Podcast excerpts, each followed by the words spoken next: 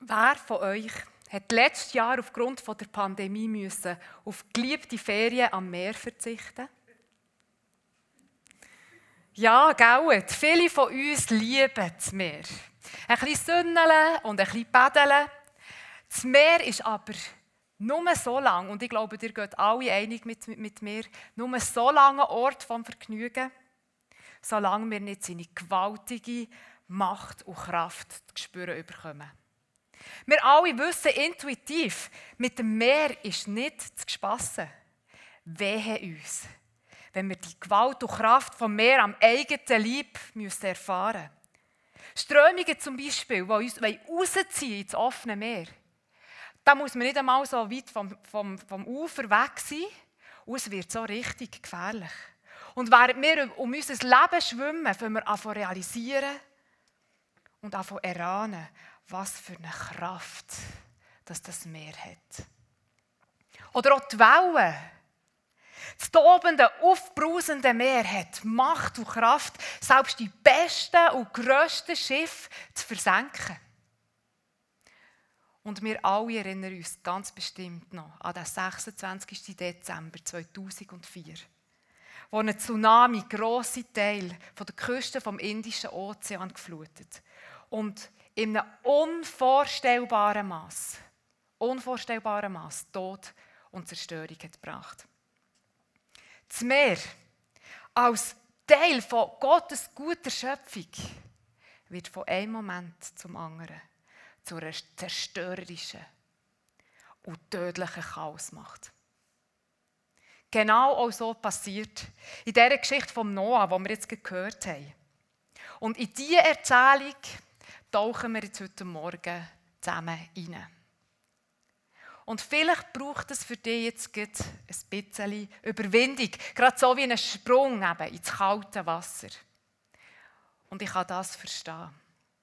Weil die Geschichte von Noah und der Flut und der Arche ist nicht nur eine der bekanntesten Geschichten aus der Bibel, sondern auch eine der verstörendsten. Und ganz ehrlich, wir haben jetzt einfach so unter uns. Es sind nicht genau solche Geschichten aus dem Alten Testament, wo viele Menschen im 21. Jahrhundert dazu bringen, ähm, Gott zu hinterfragen und ihn abzulehnen, wo sie einfach sagen, hey, aber mit so einem gewalttätigen und bösen und zerstörerischen Gott will ich sicher nichts zu tun haben. Ich meine, Jesus ist ja schon okay, aber der Gott aus dem Alten Testament? Wie also bringen wir die unterschiedlichen Bilder von Gott zusammen? Wie passt die Flutgeschichte zu Jesus und dem, was an Ostern passiert ist und wir heute Morgen feiern? Um Antworten darauf zu finden, machen wir jetzt etwas. Ähm, wir nehmen nämlich einen ersten Schritt. Und zwar nicht in die Geschichte hinein, sondern gerade das Gegenteil, nämlich mal einen Schritt zurück von dieser Geschichte weg und schauen sie mal ein bisschen mit Abstand an. Das ist wichtig zum Verstehen. Die Geschichte von Noah steht nämlich nicht für sich alleine, sondern sie ist wie verbunden mit der Schöpfungsgeschichte. Und ich habe das hier probiert zu malen, dass ihr euch ein bisschen vorstellen könnt, was ich meine. Es gibt wie einen Erzählbogen, der bei der Schöpfung anfängt und bei der Ende der Flut, beim Ende der Flut aufhört.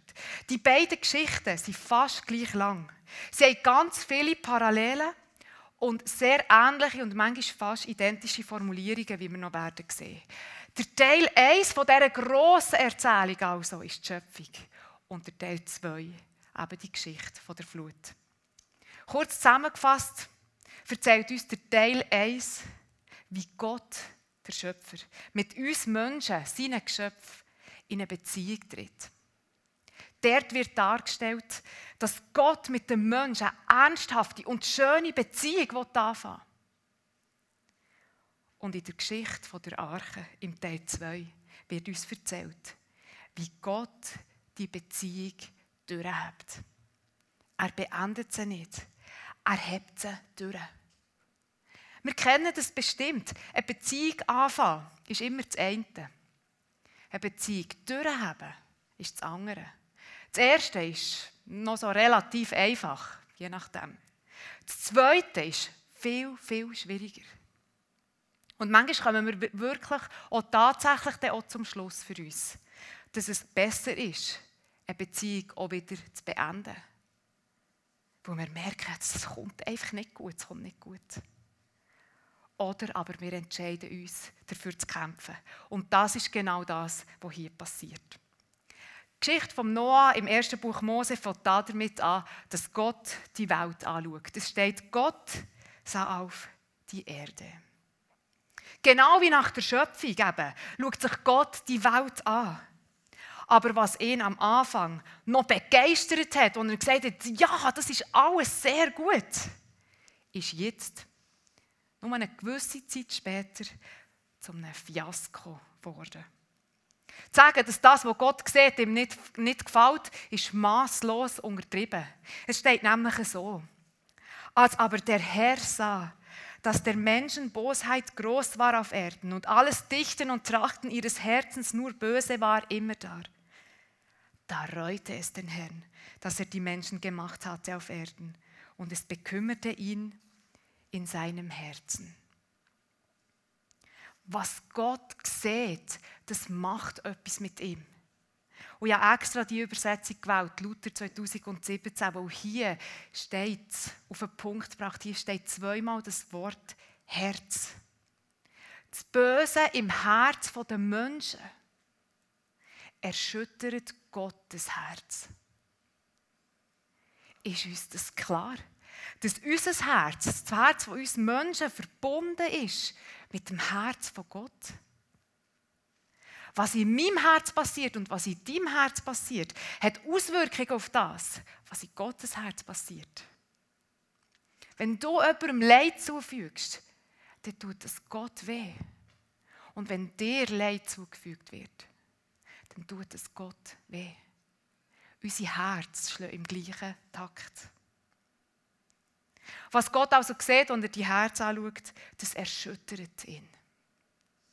Und an dieser Stelle, ich weiß, es ist so ein bisschen, hm, ja, jetzt komm schon, aber wir kommen einfach nicht darum herum, hier schnell innezuhalten und uns zu fragen und zu überlegen, was sieht Gott echt heute?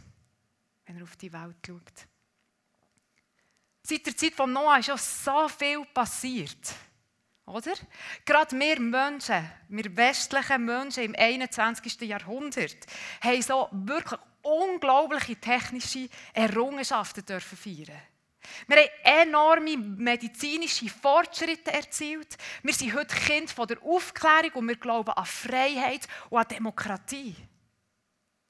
In unserer Welt ist es doch quasi normal, dass Politiker, Journalistinnen, Ökonomen und Soziologinnen so reden, als sei die Menschheit doch eigentlich in der Ordnung. Es ist doch eigentlich alles okay. Und wir glauben, dass wir einfach mit mehr Bildung und halt mehr Technologie, mit noch mehr Entwicklung, mit mehr Kapitalismus und Demokratie, ja, dann, wir kommen, dann kommen wir die Probleme dieser Welt schon in den Griff über. Der Fortschritt wird siegen. Das glauben wir. Das ist so das Glaubensbekenntnis von unserer Gesellschaft. Der Fortschritt wird siegen. Die Welt wird besser. Ja, ganz sicher.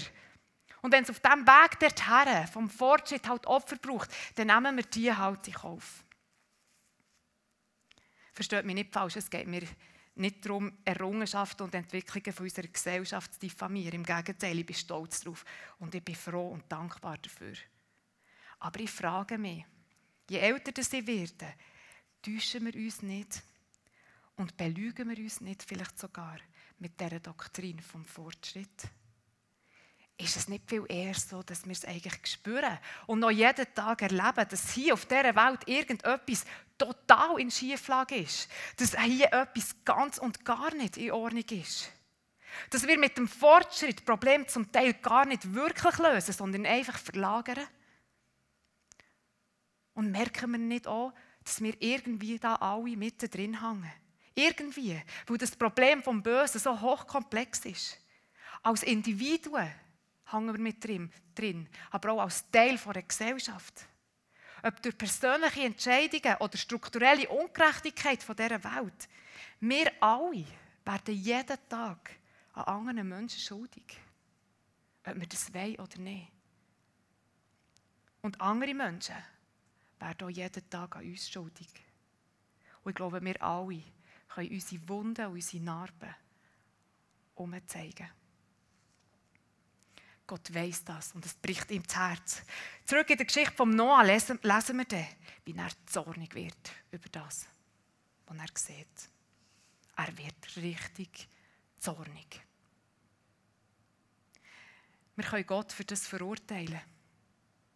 Oder aber wir können uns fragen, was wäre das für ein Gott, der gleichgültig wird bleiben in Anbetracht von all dem persönlichen Leid und all dieser strukturellen Ungerechtigkeit dieser Welt? Was wäre das für ein Gott, der einfach mit den Schultern würde zucken wenn ein kleiner Flüchtlingsbub an den Strand gespielt wird? Der mit den Achseln zuckt, wenn einer jungen Frau Gewalt wird? Wo gleichgültig ist über all dem, was halt passiert, was eben passiert, wenn die Menschen sich von all dem lösen, was menschlich und gut und richtig und freundlich ist. Wie denken wir denn? Wie hätten wir denn gern? Wie sollte denn Gott reagieren? Gut, man kann jetzt dagegen halten und sagen, ja, aber sorry, stopp jetzt, er ist doch Gott. Er kann doch das Böse verhindern. Warum lädt er denn das alles überhaupt zu? Wieso Gott? Lass du das zu? Es gibt keine einfache Antwort auf die schwierige Frage. Aber mir hilft es zu wissen. Die Bibel und vor allem auch die vier Evangelien beantworten das Problem vom Leid, von der Ungerechtigkeit und vom Bösen auf dieser Welt. Nicht so, als ging es um eine philosophische Frage, wie wir einen guten und einen gerechten Gott in einer bösen Welt rechtfertigen können sondern sie beschreiben das Problem vom Bösen als eine Tragödie. Und ich glaube, das ist es wirklich, eine Tragödie von unserer ganzen Schöpfung. Und sie erzählen uns, dass Gott das nicht egal ist. Sie beschreiben nicht, wie genau und was und warum jetzt das Böse ist. Aber sie lassen uns wissen, wie Gott damit umgeht. In unserer Geschichte von Noah sieht Gott all das Leid, die Gewalt und Ungerechtigkeit und er hat so etwas von genug davon. Nur einmal, so lesen wir, ist anders der Noah. Über ihn steht, was ihn so anders hat gemacht. Dies ist seine Geschichte. Noah war ein rechtschaffener, also ein ehrlicher, aufrichtiger Mensch. Ganz im Gegensatz zu seinen Zeitgenossen. Er ging seinen Weg mit Gott und hörte auf ihn. Der Noah hat mit Gott gelebt, ihre Verbindung, ihre Beziehung mit Gott. Und bekommt so den Auftrag, einen Kasten zu bauen. Die Arche soll ihn durch die von Gott angekündigte Flut durchbringen. Seine Familie und von allen Tieren zwei Paar, oder nicht zwei, ein Paar, zwei, soll er da drinnen transportieren. Und wo schlussendlich alle drin sind, macht Gott selber die Türen zu. An dieser Stelle eine kurze Klammerbemerkung. Als ich die Predigt vorbereitet habe, ist mir etwas aufgefallen. Und zwar, dass in, keiner, in keinem einzigen Wort in der Bibel etwas erwähnt wird darüber, dass die Leute der Noah haben ausgelacht, verspottet. Es steht auch nicht, dass der Noah die Leute hat eingeladen hat, eindringlich in seine Arche zu kommen. Aber niemand wollte einsteigen. Sondern wir lesen einfach, dass Gott sagt, von Anfang an, du und deine Familie gehen in die Arche. Als ich das realisiert habe, muss ich ehrlich sagen, hat es mich sehr getroffen. Und ich habe die Geschichte noch einmal gelesen und noch einmal gelesen und noch einmal. Und ich fast nicht glauben konnte, dass das hier nicht steht. Sind wir nicht so mit dieser Geschichte aufgewachsen, dass die spottenden und lachenden Leute wie als festen Bestandteil haben dazugehört? Natürlich können wir sagen, okay, der hat relativ lange an dieser Arche gebaut. Das muss ja schon so irgendetwas vorgefallen sein in dieser Art. Und vielleicht hat er noch die Leute effektiv auch eingeladen und sie gewarnt. Tatsache aber ist, wir wissen es nicht. Es steht kein Wort davon. Nichts. Und ich glaube, es ist so richtig so. Weil es nicht wichtig ist in diesem Zusammenhang.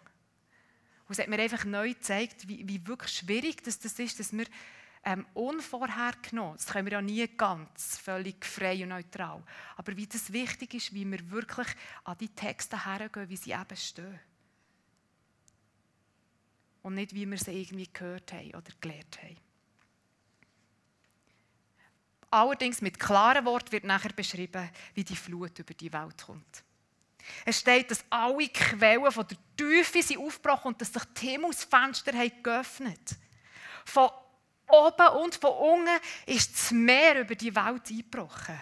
Ja, auch von oben. Weil wir müssen wissen, die Vorstellung der, Menschen in der Antike war so, dass sie das Gefühl hatten, das Blau oben der Himmel, den sie sehen, ist auch ein Ozean, der kosmische Ozean, der auf dem Firmament steht. Und sie haben geglaubt, dass in dem Moment das Firmament ist gebrochen und sich der Ozean hat ergossen über die Welt.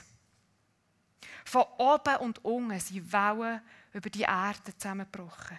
Das Meer hat seine ganze zerstörerische Macht entfaltet. Das müssen wir uns definitiv apokalyptisch vorstellen. Die Wasser sind über die Ufer getreten, haben tobt und gewütet, zerstört, verwüstet und tötet. Aus dem Inneren von Gottes Schöpfung sind Kräfte vom Chaos gekommen, die Gottes Gericht haben vollzogen.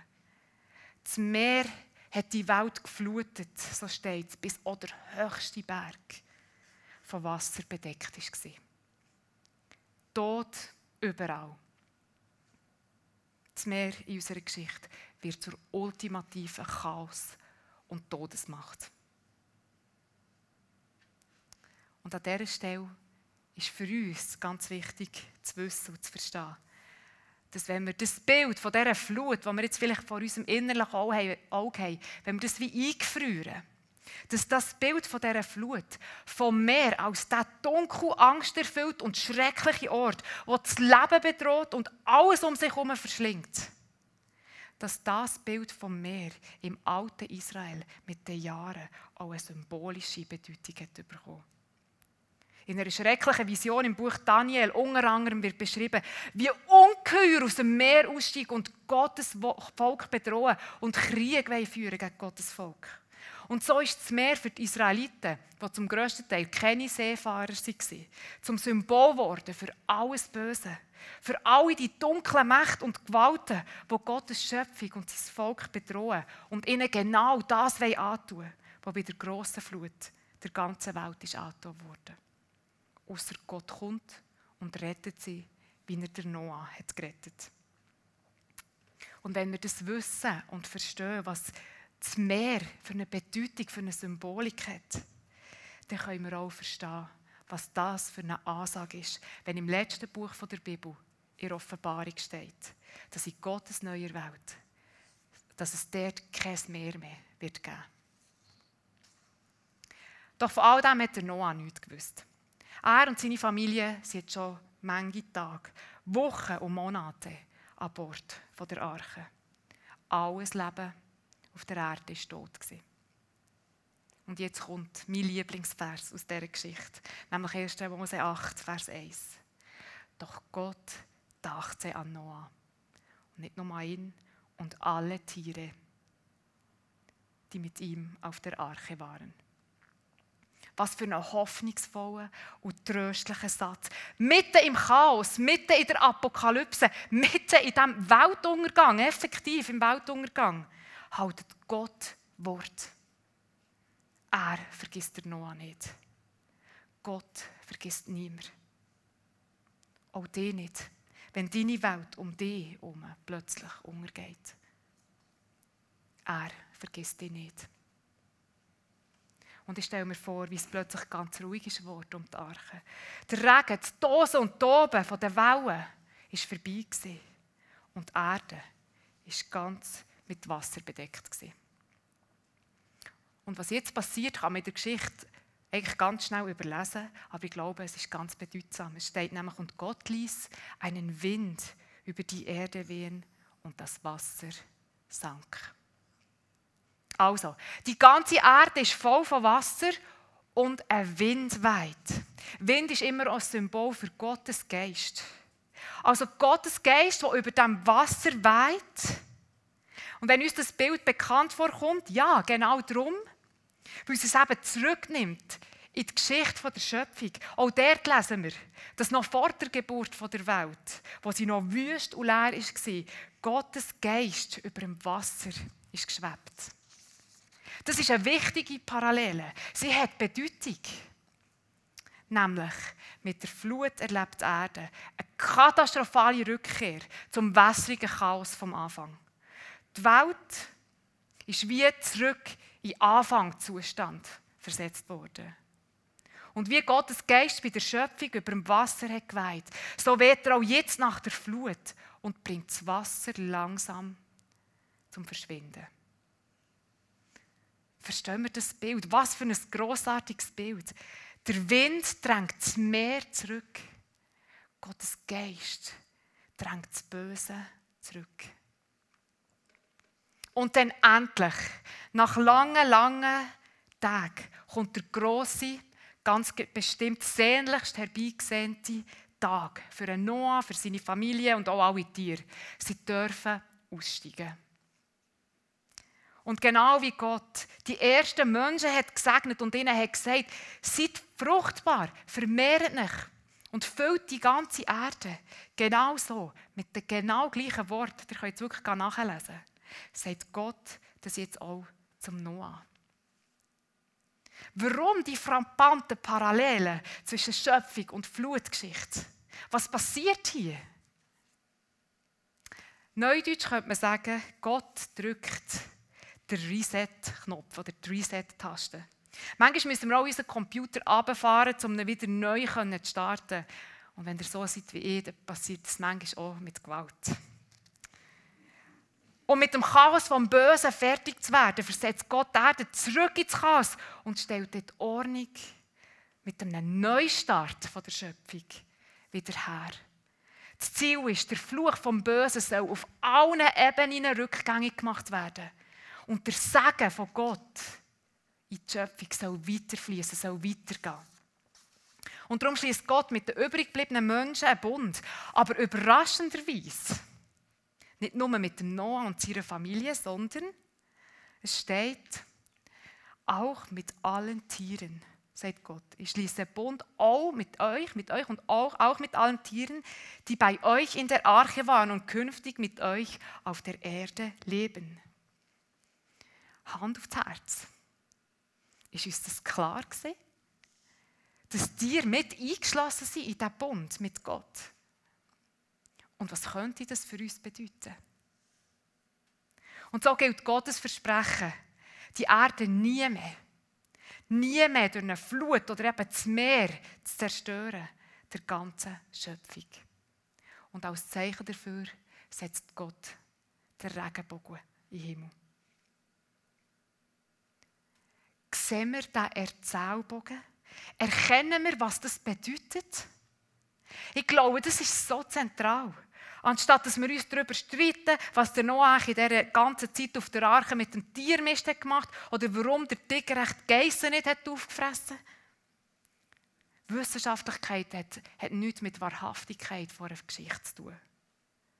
Nein, die Erzählung vom Noah und der grossen Flut malt uns ein Bild vor Augen in allen Farben vom Regenbogen.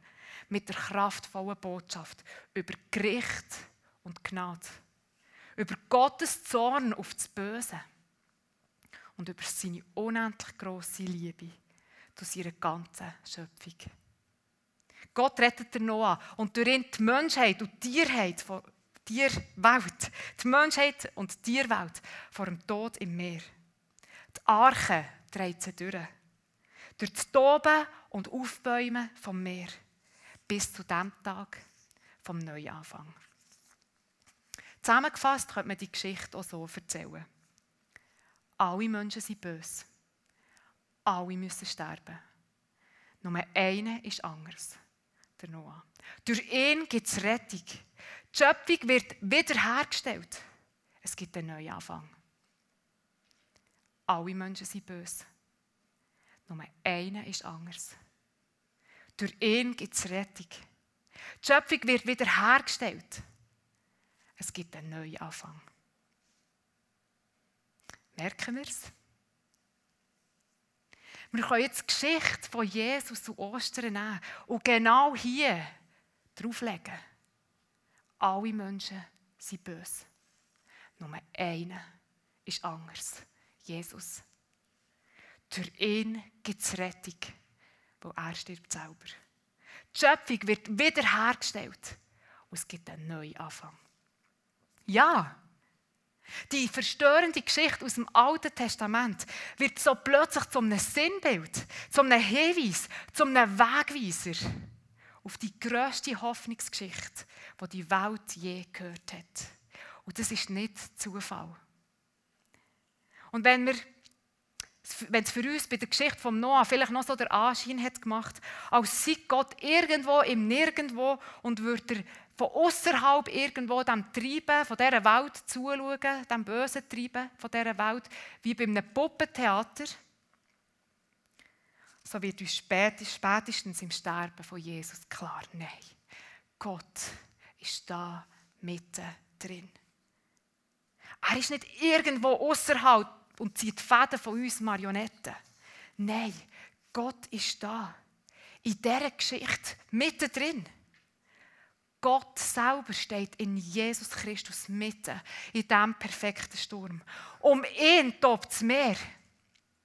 Die zerstörerische Chaos und Todesmacht ist entfesselt worden und Jesus steht da mitten drin. Jesus steht mitten in den Fluten.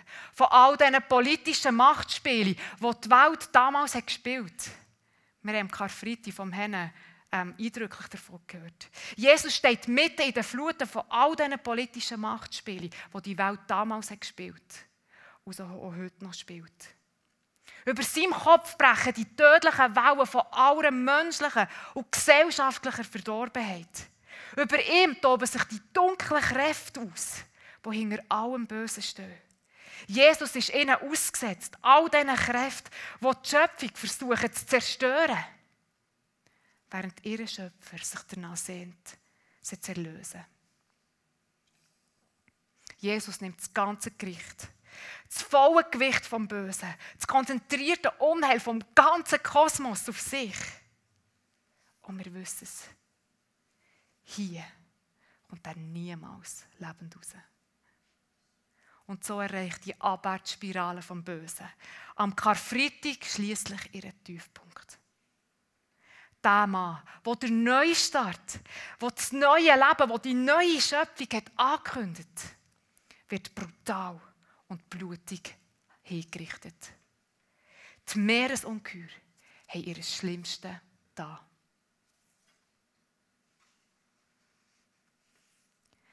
Doch der Morgen kommt. Der Morgen, wo der Verlauf unserer Welt für immer wird verändern. Es wird Sonntag. Es ist der Tag, wo Gottes Geist das Wasser zurückdrängt. Der Tag, wo das Leben wiederhergestellt und neu geboren wird. Wo das Meer besiegt und entmachtet wird. Jesus aufersteht aus dem Grab. Ostern. Christus ist auferstanden. Er ist wahrhaftig auferstanden. Jesus lebt. Er überwindet den Tod und entmachtet so alle Chaoskräfte dieser Welt. Die Kraft, die Macht vom Bösen wird in diesem Moment für immer gebrochen. Und das Ergebnis davon ist, der Bund zwischen Gott und seiner Schöpfung wird erneuert. Der Fluch vom Bösen auf jeder Ebene rückgängig gemacht. Gottes ursprüngliches Ziel, der Segen für die Menschen, geht weiter. Unsere Sünden werden vergeben. Durch seine Wunden werden wir geheilt. Die Flut ist besiegt. Die neue Schöpfung hat angefangen. Eine Welt, wo, wenn sie einmal ganz vollendet wird sein, die Gewalt überwunden und das Meer nicht mehr wird sein. Das Versprechen, das, Noah, das Gott dem Noah hat gegeben, die Erde nie mehr zu zerstören, ist im Tod und in der Auferstehung von Jesus verwirklicht worden. Die Flutgeschichte verkündet uns darum durch die Sicht von Jesus die unfassbar gute Nachricht von Gottes Gnade und Liebe zu seinen Menschen und der ganzen Schöpfung. Jesus hat die volle Last, die ganze Schuld auf sich genommen, damit er einen Weg hat können bahnen, einen Weg durch das Meer, einen Ausweg aus dem Sog vom Bösen und vom Tod, wo wir alle drinnen gefangen sind. Weil er ist gestorben, dürfen wir leben. Dürfen wir heute schon Anteil haben an diesem neuen Leben. Heute schon und bis über den Tod aus. Ostern bedeutet, das vermeintliche Ende von unserem Leben wird zum Neuanfang. Der Tod ist besiegt. Gott ist nicht der Zerstörer von dieser Schöpfung, sondern ihr Retter. Er ist unser Retter und er lebt. Er lebt auch heute und er trägt uns durch. Durch die Stürme und durch die Fluten von unserem Leben. Genau wie die Arche der Noah durch die Flut hat getragen. Wir dürfen uns ganz sicher sein, Gott hat es durch mit uns. Macht das Meer um uns herum und das Wasser in uns innen noch so toben und sich aufgebären. Seine Liebe ist die stärkste Kraft auf der ganzen Welt. Und die Liebe, die gibt jedem Einzelnen von uns. Gott gibt uns nicht auf. Er gibt mir nicht auf und er gibt dir nicht auf. Weil er vergisst niemand. Mit Gott auf dem Weg sein, wie es der Noah war zu seiner Zeit, bedeutet nicht, dass wir keine Flut, keine Katastrophe und keine persönliche Weltuntergang werden erleben. Im Gegenteil. Aber genau dann, wenn wir uns fragen, warum Gott uns nicht vor all dem rettet und bewahrt, dürfen wir wieder Noah erleben. Gott rettet uns nicht vor all dem, aber er rettet uns ganz sicher in allem. In genau den Momenten, wo wir entsetzt in die Abgründe von uns selber und dieser Welt schauen. In diesen Momenten dürfen wir Gottes Gegenwart erahnen und auch erleben. Genau dort. In der tiefsten Dunkelheit dieser Welt ist er da. Gott ist da mitten drin.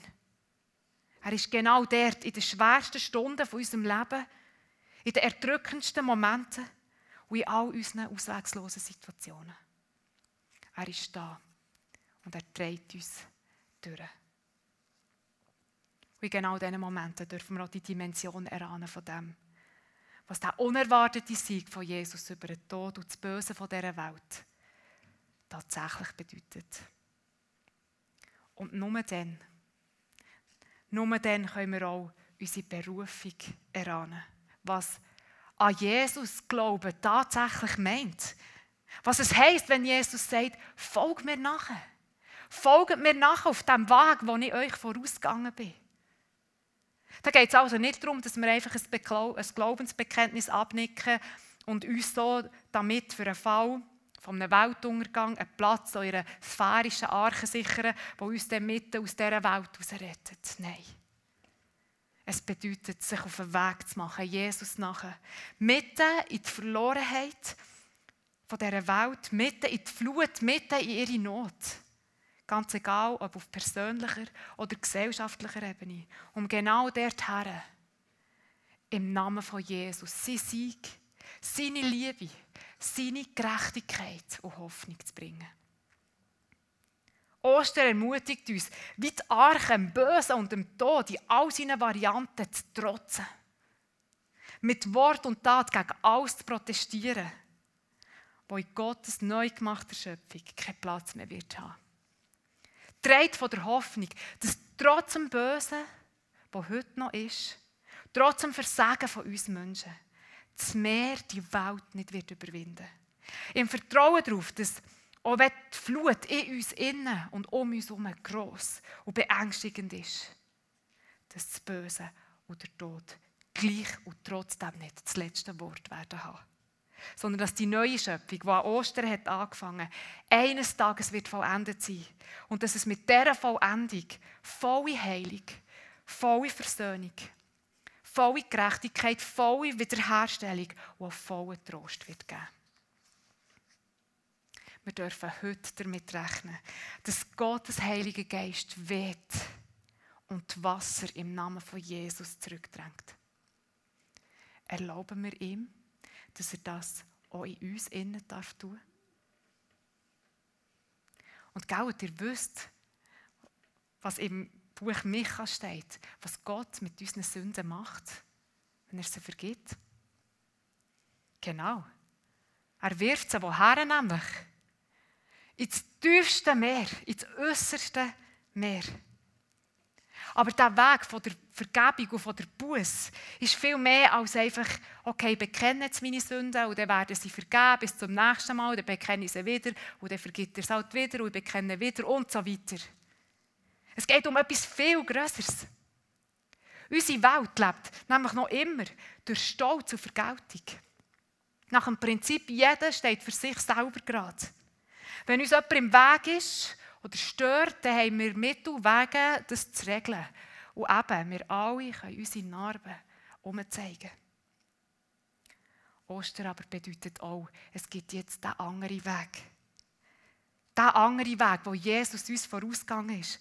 Es ist ein Weg von der Liebe statt dem Stolz. Ein Weg von der Versöhnung statt der Vergeltung. Ein Weg von der Heilung und von der Hoffnung für die ganze Schöpfung.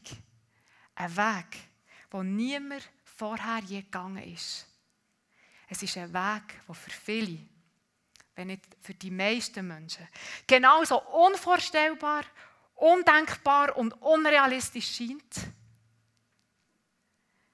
wie? Ja, genau. Wie die Verstehung von Jesus selber. Und genau das ist der Punkt.